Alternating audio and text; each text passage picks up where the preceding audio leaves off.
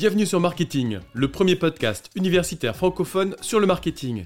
Ce podcast est créé et animé par les étudiants de TechDeco Périgueux et moi-même, Fabrice Cassou, maître de conférence à l'Université de Bordeaux. Notre objectif est de vous partager du lundi au vendredi notre passion et notre curiosité sur le monde du marketing. Alors bonne écoute Bonjour à tous, aujourd'hui nous nous retrouvons pour l'interview de la maison des mesures. Donc merci à vous d'être parmi nous aujourd'hui. Donc dans un premier temps, nous aimerions savoir si vous pourriez vous présenter en quelques mots. Euh, donc moi c'est Sarah, j'ai 33 ans et donc on a, euh, je me suis lancée dans, Maison des Mesures euh, bah, depuis avril.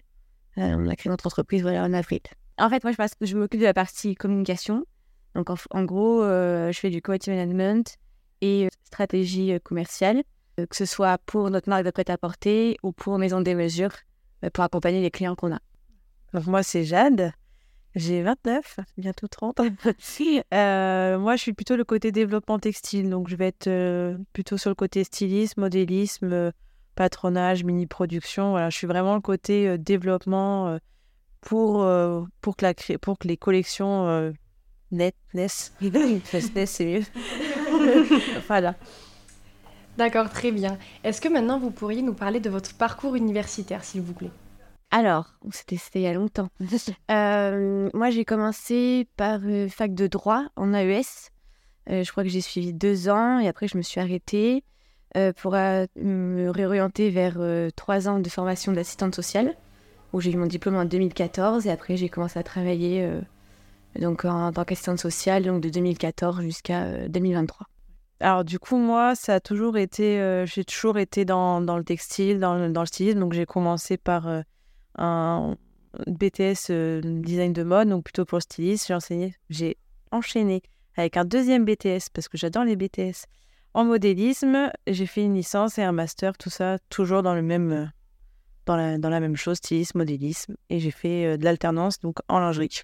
Et maintenant, pourriez-vous nous parler de votre parcours professionnel jusqu'à aujourd'hui? Donc, moi, en fait, j'étais en tant qu'assistante sociale. j'ai fait dans le domaine de la psychiatrie. J'ai fait dans le domaine de la protection de l'enfance jusqu'en 2023. Et après, je me suis donc reconvertie, euh, en fait, grâce à un, parcours, en fait, où on, est accompagné par de la reconversion professionnelle, euh, ce qui m'a permis, en fait, de pouvoir bénéficier du chômage et de pouvoir créer mon entreprise. Donc, moi, du coup, j'ai plus fait donc de l'alternance chez dans des boîtes de lingerie. Donc, ça a été Simone Perel et Vanity Fair Lingerie. Ensuite, euh, j'ai fait donc quelques missions sur Paris. J'ai déménagé, je me suis mis à mon compte, j'ai fait mon auto-entreprise. Et après, ma soeur m'a dit Viens, on fait quelque chose toutes les deux. et donc, on a créé l'entreprise. Du coup, quelles sont vos expériences et les rencontres marquantes qui vous ont permis de saisir des opportunités professionnelles, si vous en avez? Moi, ça a été vraiment euh, Vanity Fair Lingerie où j'ai fait un petit peu, on va dire, mes armes, où j'ai rencontré donc euh, ma, ma supérieure qui m'a beaucoup aidé, qui m'a vraiment euh, permis de faire tout en fait sur euh, le stylisme et j'ai tout vu. Et euh, ce qui m'a donné confiance de me mettre à mon compte. Après, c'est aussi eux qui, qui ont commencé par m'embaucher. Donc euh, voilà, c'est c'est vraiment cette rencontre. C'est avec Laurence de Cuper, c'est elle, est, elle, est, top. Voilà. Bah, moi, après, c'est ma sœur. Hein. Parce que sans elle, je serais pas là. Hein. Donc, donc c'est toi. Auriez-vous pensé, il y a dix ans, en arriver là? Pas du tout. Non, pas du tout non plus, non. Il y a 10 ans, on m'aurait dit que je serais dans le domaine du textile et de la lingerie. Pas du tout. Encore moins de la communication. Ouais. Mais euh, qu'on aurait fait quelque chose toutes les deux, je sais pas sûre. Encore moins. oui. Il y a 10 ans, je crois qu'on nous aurait dit vous travaillez ensemble. Euh. Mais non. Maintenant, nous allons parler du concept de maison des mesures. Pouvez-vous nous parler de la vision que vous aviez lors de la création de votre entreprise? Alors déjà, on a créé notre marque qui s'appelle Les Petites Minettes. Et quand on a créé cette marque, on a eu beaucoup de galères. Moi, je l'avais déjà un petit peu vu avec les clientes que je suivais, mais qui avaient quand même des, on va dire, des plus gros portefeuilles que nous aussi. Et on a vu un peu des petites galères, la communication qui est pas facile pour se, pour se faire connaître, trouver le bon fournisseur euh, et euh, pouvoir faire des productions aussi françaises ou autres. Donc, euh, c'est là qu'on s'est dit, bah, c'est là qu'il y a un marché en fait. C'était bien de créer, mais qu'il fallait aussi communiquer sur les créations. parce qu'on comme on aime bien dire, créer une culotte c'est bien, mais la vendre c'est un peu mieux. Donc on s'est dit qu'on allait regrouper les deux activités pour pouvoir proposer quelque chose de plus global en fait. Comment ce projet vous est-il venu à l'idée? Bah c'est ça, c'est euh, la marque déjà. Et puis, et après, c'est au fur et à mesure aussi de, des suivis que, que j'ai pu faire, où bah, moi, je suis vraiment le textile, mais elle me disait, mais comment je vais le vendre? Comment je vais faire pour le vendre? Et du coup, ma sœur, qui elle se formait en fait sur les réseaux sociaux pour vendre notre marque, c'est là où on s'est dit, c'est vraiment quelque chose qui est intéressant de faire cet accompagnement un petit peu complet et de pouvoir leur permettre de se dire bon bah j'ai cette ligne de mire, j'ai tout à faire et en même temps on peut être là partout euh, pour elles. Donc euh, je dis elles, c'est souvent des femmes, hein, c'est pour ça. Par rapport à, à vos sentiments, c'est-à-dire quels ont été vos sentiments quand vous avez réussi à créer votre propre marque, euh, même à réussir à commercialiser tout ça? Vraiment une start-up, quel a été votre sentiment? Beaucoup de sentiments. déjà au tout début, je sais pas si on s'est, enfin on s'est pas dit tout de suite qu'on allait ça allait marcher. Euh, après, on s'est pas dit tout de suite non plus qu'on avait écrit une entreprise dessus. Il a quand même fallu trois ans. En fait, on s'est fait plaisir au début. Ouais. C'était ça le sentiment. C'était de se faire plaisir, d'essayer quelque chose. Qu'est-ce qui vous a poussé à vous orienter dans ce secteur d'activité? La lingerie, ce qui m'a poussé, c'est ma première alternance. La première opportunité de vraiment travailler que j'ai eue, c'était la lingerie. On m'a formé là-dedans et j'ai adoré. Enfin, c'est c'est un monde qui est dans la mode, c'est un tout petit secteur de la mode, mais qui est un grand secteur en fin de compte sur les ventes, sur voilà, et, ça m'a plu euh, de suite. Quel sentiment ressentez-vous lorsque vous voyez des particuliers lancer leur propre euh, marque grâce à vous? Bah, C'est génial. Franchement, euh, c'est génial. C'est, enfin, c'est un, il y a, y a, de la fierté bien sûr, et puis il y a aussi ce côté où on se dit, bah, il y est arrivé, on va peut-être pouvoir faire des choses ensemble. Enfin, c'est non, c'est côté collaboration. Ouais, qu'on aime aussi. Pourquoi s'être orienté uniquement dans la lingerie et ne pas s'élargir au niveau du textile en général? On a commencé avec sa spécialité, qui semblait logique. Euh, et puis en plus, vous n'êtes pas beaucoup. On est spécialisé en lingerie, donc vous êtes forcément un marché de niche. Euh, et puis après, euh, quand on sait faire la lingerie, on sait faire le reste. C'est ça. donc, on est, quand, on est, quand on a des possibilités, si on le fait. On le fait, on accompagne des créatrices à développer leur marque de prêt-à-porter sans difficulté et ça nous change un peu d'ailleurs. Avec qui on a fait du prêt-à-porter, c'est des belles rencontres aussi. Donc Auriez-vous une petite anecdote à nous raconter pendant la création de votre entreprise? C'est long, il faut, faut immatriculer l'entreprise, il faut faire un business plan. Euh, les rendez-vous banquiers, ça dure euh, deux heures pour présenter un projet pour lequel ils n'y connaissent rien, pour lequel ils n'ont pas lu le business plan quand même, faut qu'ils faisait au moins 40 pages. Donc ça, 40 pages pour pas que ce soit lu. Je vais expliquer pendant deux heures ce qu'on fait. Puis euh, les filles qui font de la couture, c'est un peu cliché. Et donc forcément, on vient en plus avec des marques qu'on accompagne qui, qui certaines sont un peu sont, sont connues. Euh, donc euh, forcément, euh, quand c'est des hommes, parce que c'était 90% d'hommes, qui bug sur une seule cliente qu'on a, parce que forcément elle est connue, donc il fallait bugger dessus. Voilà, c'était c'est un peu rock'n'roll, mais après je trouve que c'est ça forge en fait l'exercice, l'expérience, et puis pour maintenant c'est drôle, mais Maintenant, nous allons parler plutôt de la French Tech. Pourquoi faire partie de la French Tech et qu'est-ce que cela vous apporte? Nous, c'était lors d'une rencontre avec euh, euh, c'est France Active, la personne qui nous a accompagnés, qui nous a conseillé French Tech. Parce qu'en fait, dans notre activité, on a une table de digitalisation pour, mettre, euh, pour digitaliser les patrons.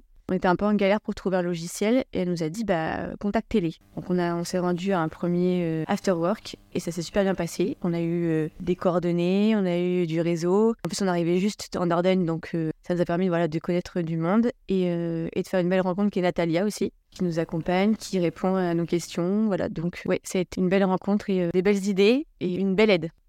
J'ai une petite question. Pourquoi vous aviez choisi la Dordogne et pas plutôt un autre, euh, un autre département? On dire, c'est un peu le, paradoxe, c'est c'est très mort au niveau textile. Il y a vraiment pas grand-chose. Et c'est ça aussi qui était intéressant, c'est d'essayer de faire revivre quelque chose qui a existé en plus hein, Dordogne. Le textile, ça c'était présent, ça ne l'est plus. Et le but vraiment, ça serait de pouvoir arriver en fait à réactiver un petit peu le monde du textile, le monde de la mode euh, en Dordogne. Et qu'est-ce qui vous plaît le plus concernant euh, la French Tech?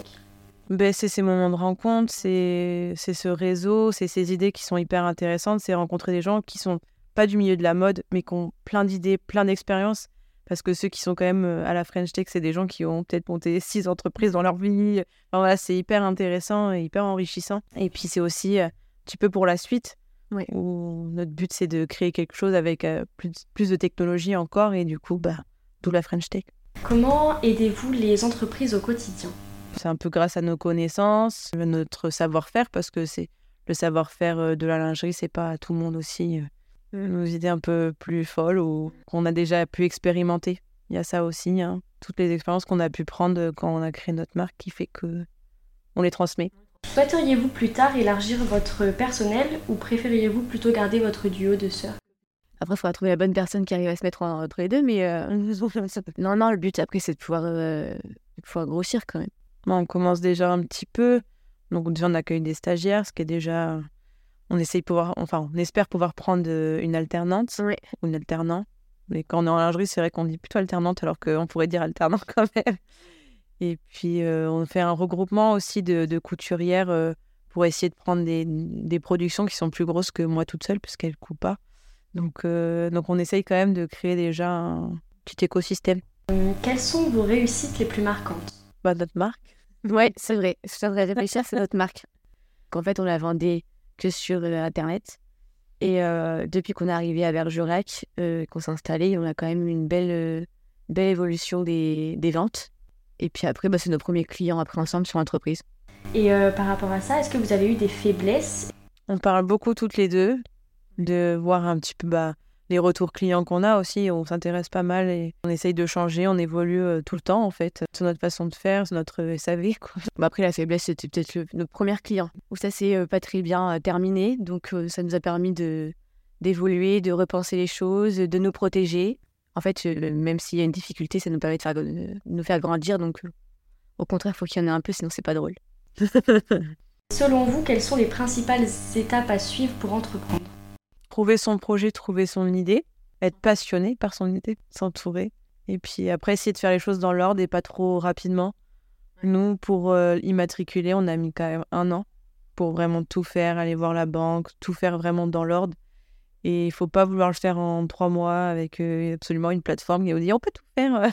non, il faut, faut prendre le temps, voir euh, quel, qui nous accompagne, avec qui, enfin, quelle équipe on va monter, même si on ne prend pas forcément des gens dans l'entreprise, on a quand même une équipe, on a un comptable, on a, on a, plein, on a plein de choses. Qui...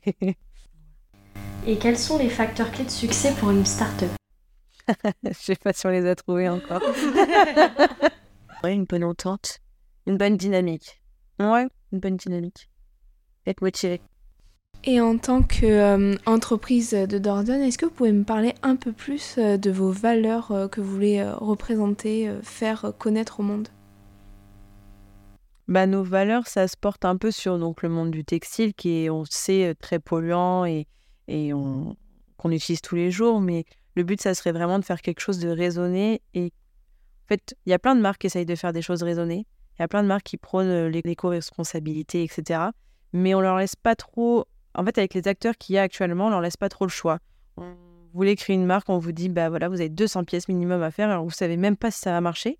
Vous savez même pas si vos produits vont se vendre. Et des fois, les premières collections, elles restent des années dans les placards. On peut plus les voir, on peut plus rien faire. Et, euh, le but, vraiment, ça serait d'agir en fait sur ce début un petit peu où on permet euh, aux personnes de faire des mini-productions, de faire quelque chose de raisonné, de venir tester son marché via bah, les réseaux sociaux, via euh, les sites internet, de tester, de faire des choses plus petites, mais qui grandiront de toute façon. Mais on ne peut pas grandir si on a mis déjà, je sais pas, si on a une enveloppe de 30 000 euros et qu'on on, enlève tout dès la, première année, bah, on n'arrive plus à vivre, on ne peut plus rien faire. Donc ça serait justement de, de pouvoir agir sur le départ et faire des, des belles choses. Puis redynamiser un peu le textile euh, ici, quoi. En Nouvelle-Aquitaine, en Dordogne. Euh, donner une, vision un peu différente. Merci. Donc vous nous avez parlé que vous voulez bien prendre des stagiaires alternants alternantes et donc euh, quel est le profil que vous recherchez dans votre entreprise?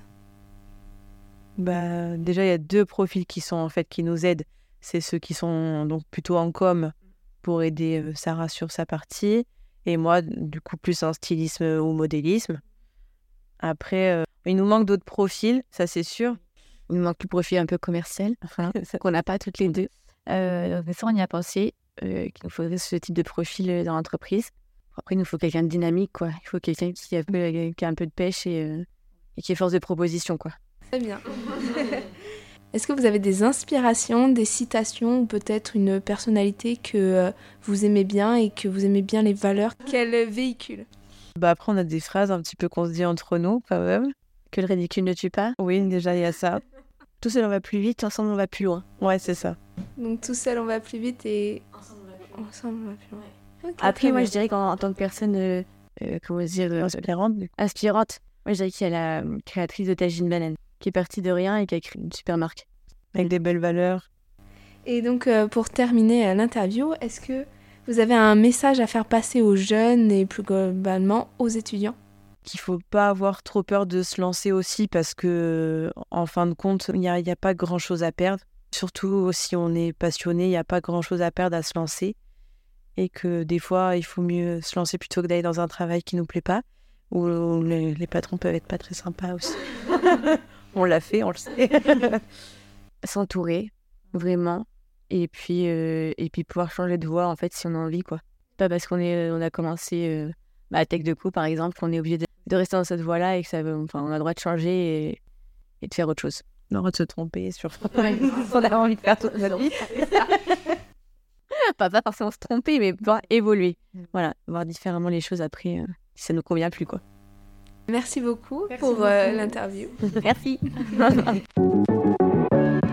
Merci à tous d'avoir suivi cet épisode. Vous pouvez nous aider dans notre démarche en vous abonnant à notre podcast et en laissant un commentaire. Merci pour votre soutien et votre écoute et à très bientôt sur Marketing, le podcast universitaire pour tous les cueils du marketing.